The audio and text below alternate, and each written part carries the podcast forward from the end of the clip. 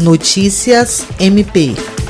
O Ministério Público do Estado do Acre e o Ministério Público Federal expediram uma recomendação ao governo do Estado do Acre e Polícia Militar para que adotem as providências necessárias para impedir a aglomeração de pessoas no território acreano de forma reflexa em virtude da inauguração da ponte sobre o Rio Madeira em Abunã, no estado de Rondônia. A recomendação cita a veiculação de notícias dando conta de que a ponte deverá ser inaugurada no dia 29 de abril, com possível visita do presidente da República, Jair Messias Bolsonaro, e sua comitiva ao Acre, e reforça a necessidade de medidas proativas, tendo em vista a recente representação criminal em desfavor do chefe do Executivo Federal, face às aglomerações constatadas no município de Sena Madureira por parte da comitiva presidencial. Diante dos fatos, MPAC e MPF recomendam que sejam imediatamente suspensos quaisquer eventos que ensejem a aglomeração de pessoas e que se estendam pelo estado do Acre,